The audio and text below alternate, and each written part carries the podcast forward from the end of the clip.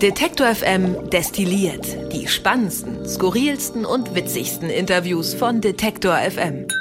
Wir schreiben das Jahr 2021 und was ist nicht alles schon auf dieses Jahr projiziert worden? Eigentlich alles soll dieses Jahr besser werden. Der Impfstoff soll die Pandemie beenden, ins Weiße Haus soll ein rationaler Präsident einziehen, das darf man nach dieser Woche hoffentlich hoffen.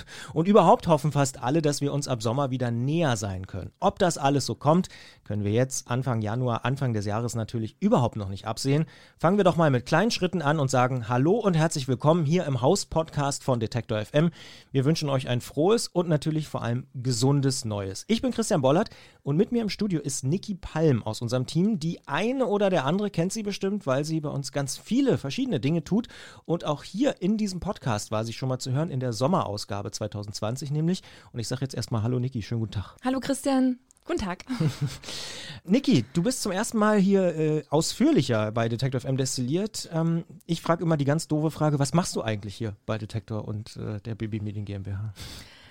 Ja, also ich bin schon seit zwei Jahren jetzt hier. Ich feiere tatsächlich äh, nächsten Monat mein Zweijähriges und ich mache ganz viel verschiedene Sachen. Also ich bin natürlich für die Medientage äh, in dem Projektmanagement tätig, organisiere die äh, Location-Suche und die ganzen Aufgaben, die dort dann anfallen während der Veranstaltung, unterstütze das äh, Büro intensiv für ähm, verschiedene Assistenzaufgaben, zum Beispiel im Bereich auch Buchhaltung, ähm, Büroorganisation. Dann buche ich auch die ein oder andere Werbung für unsere Podcasts und organisiere ähm, da die Audioproduktion ähm, und die Spotproduktion.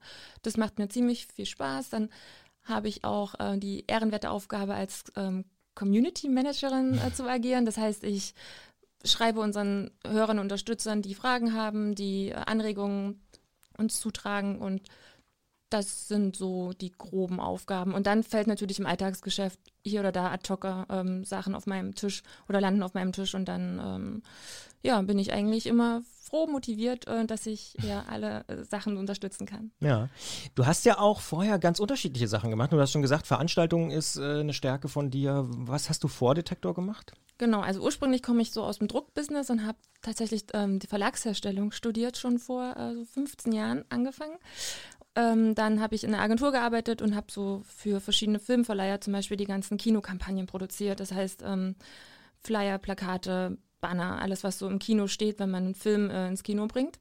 Wir erinnern uns alle. Kino, was war ja. das noch?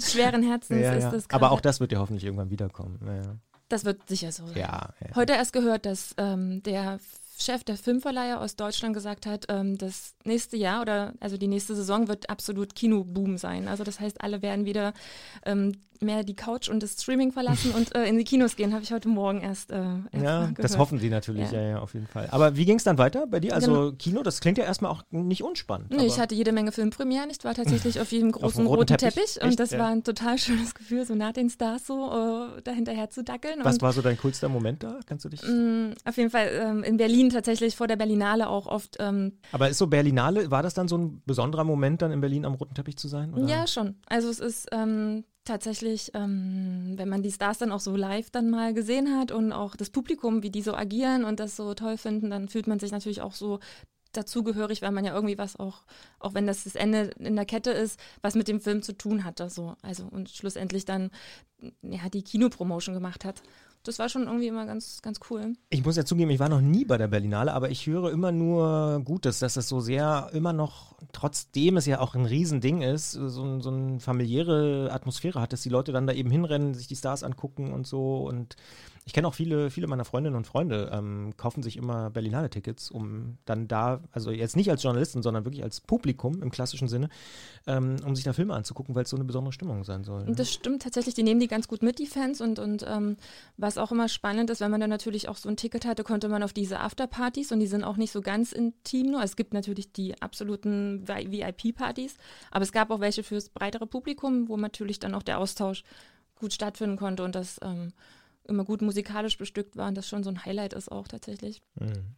Ähm, Aber irgendwann ging es weg von den Kinoplakaten und der, der Kino, dem Kinomarketing. Irgendwann musste ich da mal raus und hatte dann auch ähm, nicht mehr so, so, so, er hat das Kribbeln dabei bei der Arbeit und ähm, habe dann totalen Branchenwechsel vollzogen und bin in den Catering-Bereich gegangen und hatte eine Geschäftsführerassistenzstelle für ein größeres Unternehmen in Leipzig und ja, habe da ähm, zwei Jahre lang mich ganz schön ausgepowert, so kopfmäßig und körperlich und ähm, hatte dann eine gute Kombination eigentlich, den Weg hierher zu finden, um diesen organisatorischen, medienaffinen Part in mir mit kombiniert mit diesem Eventmanagement, was mir total Spaß macht, ähm, hier so anzubringen und das funktioniert ganz gut. Ja, genau. Ne? Also wenn man das so zusammenfügt, äh, dann, dann passt das ja eigentlich super, weil wir machen ja mit den Medientagen auch eine Veranstaltung. Medientage Mitteldeutschland ist ein Projekt, was wir ja auch äh, betreuen hier als, als Firma, wo viele Menschen zusammenkommen. Mal sehen, wie das dieses Jahr so wird. Wissen wir auch noch nicht so ganz genau. Beobachten natürlich auch sehr genau die Inzidenzwerte und R-Werte und was es da alles so zu gucken gibt in diesen Tagen.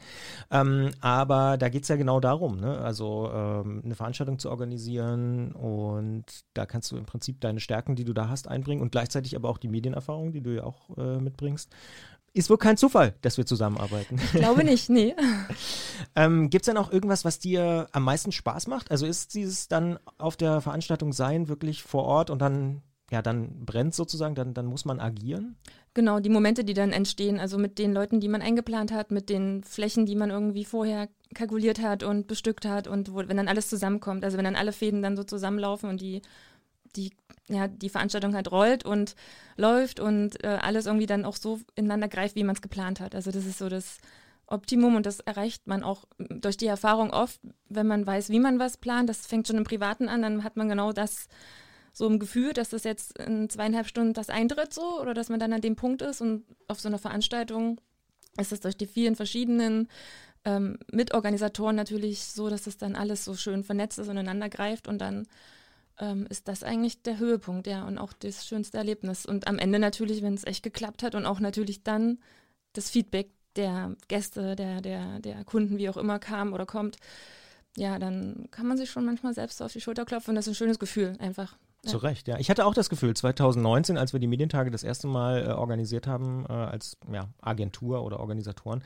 ähm, hatte ich auch das Gefühl, dass du in diesen beiden Tagen und auch vorher beim Aufbau und so, das war so das ja. sind, ja, das macht irgendwie, das fetzt, ne? Das ist irgendwie. Genau, das ist die Sache, also auch die Arbeit vorher fetzt, aber die ist natürlich so fiktiv manchmal oder auch so, so, man weiß ja nicht so in real, wie es dann läuft und ähm, das ist dann schon so meine, ja, meine Leidenschaft und dann brenne ich da auch und gebe dann auch jeden Tag Vollgas und renne 20.000 Schritte, wenn es sein muss und noch mehr, weil ähm, ja. ja. ich da auch so sehr agil bin und tatsächlich ähm, auch, das ist auch so, so, so mein Ding, dann auch in jeder Position mit dabei sein muss. So. Also nicht, dass ich das alles selber machen möchte, aber halt das so Gefühl für bekommen, was da eigentlich gerade dann passiert. So den Überblick zu haben. Auch, genau. Ne? Ja. Ja.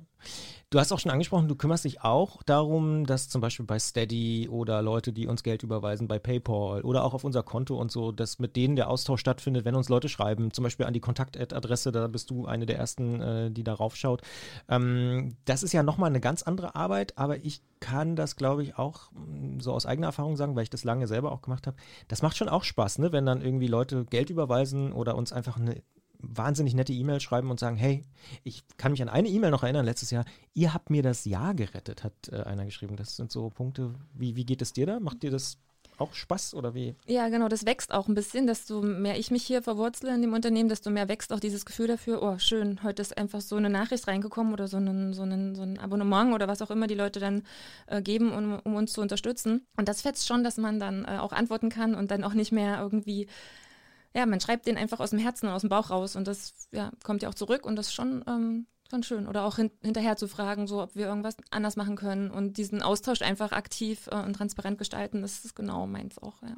Was ich zum Beispiel auch sehr schön fand, wo du ja auch sehr aktiv äh, mit beteiligt warst, war in diese kleine Dezember-Social-Media-Aktion, die wir gemacht haben, wo Leute einfach gesagt haben, warum hören sie Detektor? Was ist irgendwie, ja, was macht das für sie so besonders? Ähm, und da haben wir bei Facebook und Instagram und Twitter und so, so ein paar Zitate eingesammelt. Und du hast die Leute ja gefragt, ne? Du hast sie angeschrieben und mit denen kommuniziert. Richtig, ich habe die gefragt und die haben auch alle prompt geantwortet und auch ohne, dass man jetzt äh, gefordert hat, dass die irgendwie fünf, sechs, sieben Zeilen schreiben, oder ähm, halbe Romane kamen, die tatsächlich aber auch mit manchen Lebensgeschichten, wie sie zu Detektor gekommen sind und auch noch aus privaten Nähkästchen geplaudert haben, was ich ähm, ja ziemlich charmant fand, dass sie auch so offenherzig sind und auch gar nicht so wenig Rückantworten kamen. Also so ein ganz guter Schnitt auch. Gab es eine Lieblingsantwort oder eine besonders gute Anekdote, wo du sagst, da hast du dich irgendwie besonders gefreut oder da kannst du dich vielleicht auch identifizieren oder so? Oder?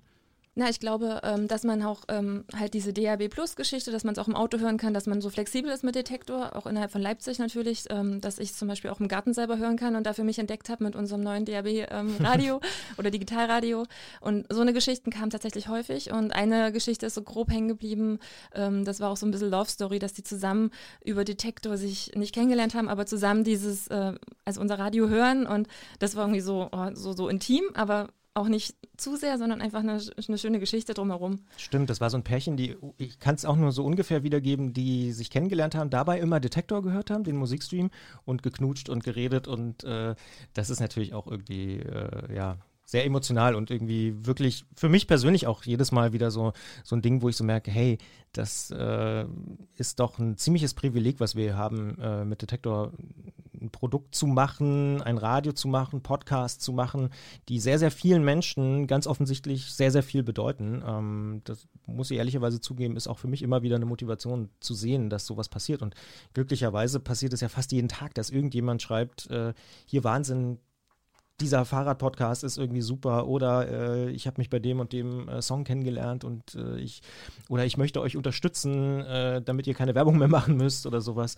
Äh, also das ist schon, schon wirklich bemerkenswert und äh, habe ich in der Form auch noch nie irgendwo anders ähm, kennengelernt. Ich meine, ich mache jetzt auch mittlerweile elf Jahre Detektor, aber ähm, das ist schon, schon echt eine, ein echtes Privileg. Gerade auch so dieser Rückkanal per E-Mail und in den sozialen Netzwerken und so, dass man dass man da äh, ja wirklich einfach ganz konkrete Rückmeldungen bekommt. Das finde ich, ähm, finde ich wirklich cool.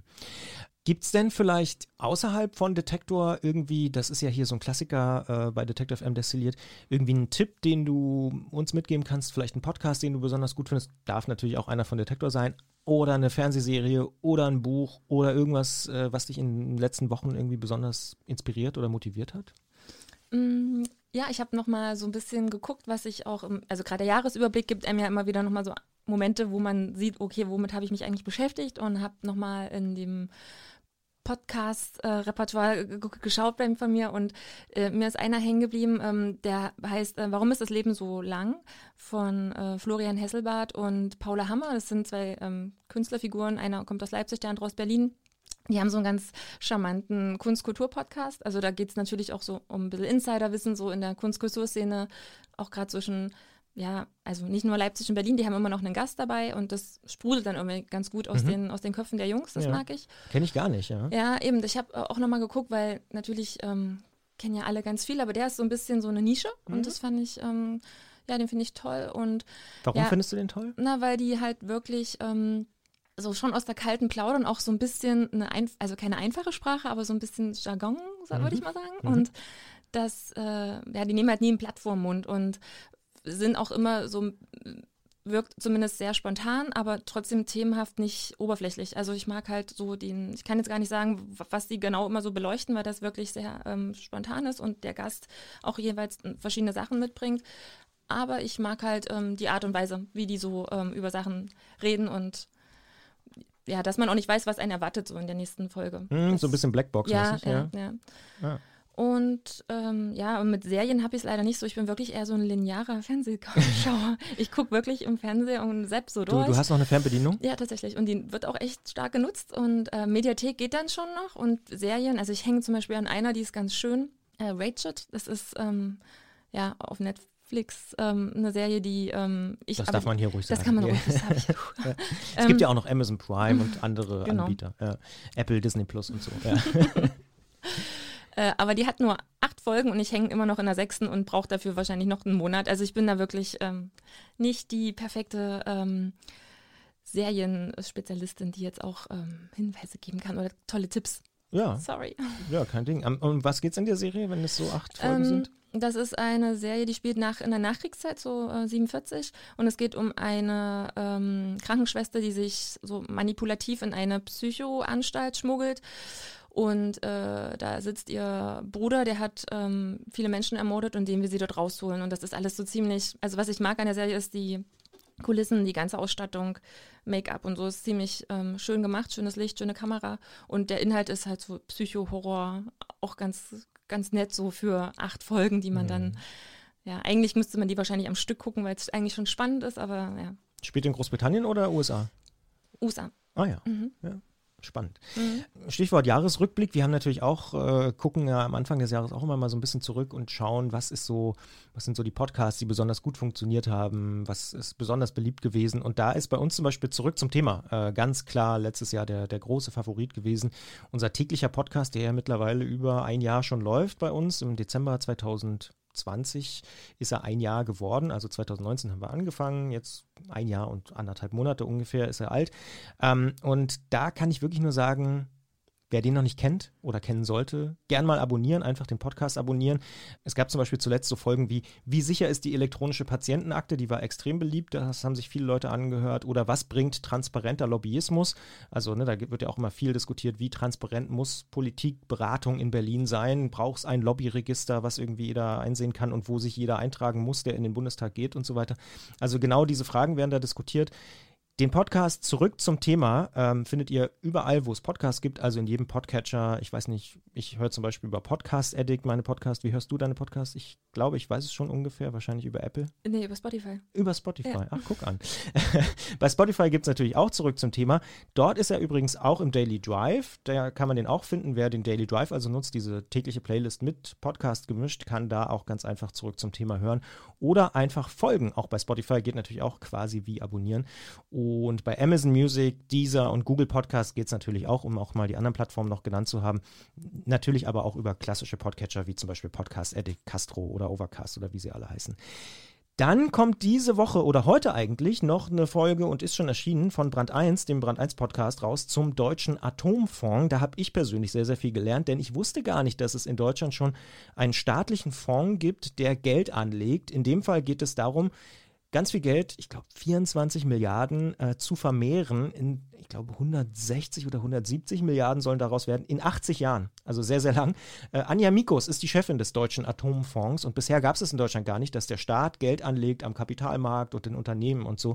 Wie die das macht und worauf sie so achtet, das besprechen wir in der aktuellen Folge vom Brand 1 Podcast. So viel kann ich hier schon mal verraten. Sie sagt, Ruhe bewahren ist die wichtigste äh, Strategie bei Anlageberatung.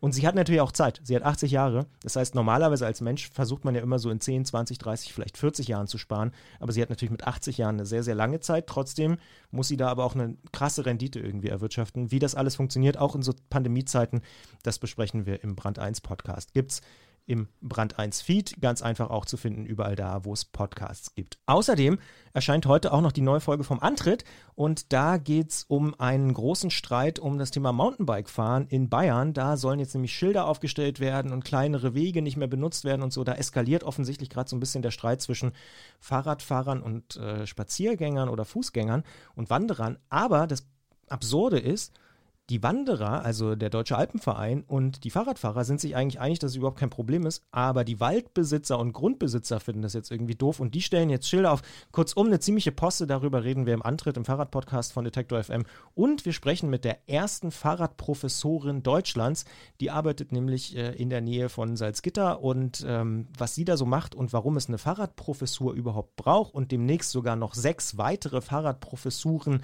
in Deutschland entstehen, Darüber sprechen wir auch im Antritt bei Detektor FM. Und einen letzten Tipp habe ich auch noch, nämlich den Plattenkoffer. Und ich würde mal sagen, Plattenkoffer ist auch ein bisschen was für dich, oder? Elektronische Musik findest du schon auch ganz Gut. Ja, doch, gehört auf jeden Fall zu mir. Ähm, Musik ist auch ein bisschen mein Leben, ja. Ja. Who Made Who immer noch Lieblingsband?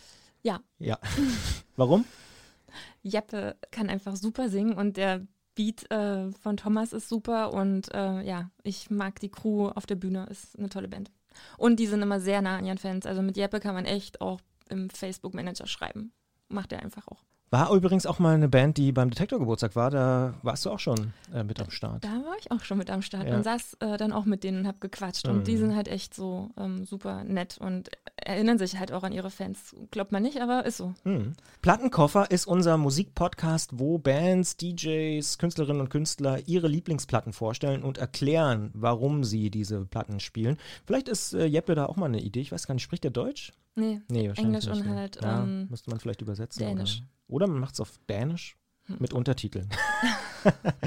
Bisschen schwierig im Podcast vielleicht, aber in der aktuellen Folge, die auch heute erscheint mit Rosa Anschütz, äh, da geht es um ihre Lieblingsplatten und sie kommt ja aus Berlin, da ist sie aufgewachsen, hat dann in Wien studiert, hat wohl in ihrer Kindheit auch viel Portishead und Tricky gehört. Ich glaube, da können wir beide auch, haben wir auch viel gehört, oder? Ja. ja. Eher Portishead oder eher Tricky? Eher Portishead. Ja, ja, ja. wäre bei mir auch so. Obwohl ich zwei, drei Tricky-Songs auch ziemlich geil fand, ehrlich gesagt.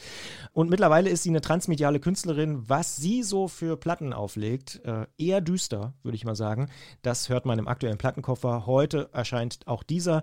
Das kann man äh, auch regulär als Podcast abonnieren. Für uns übrigens auch ein großes ja, Wagnis, eine neue Innovation, weil das gar nicht so easy peasy war, da die ganzen Rechten, Rechte zu klären mit GEMA und GVL und Kollegen.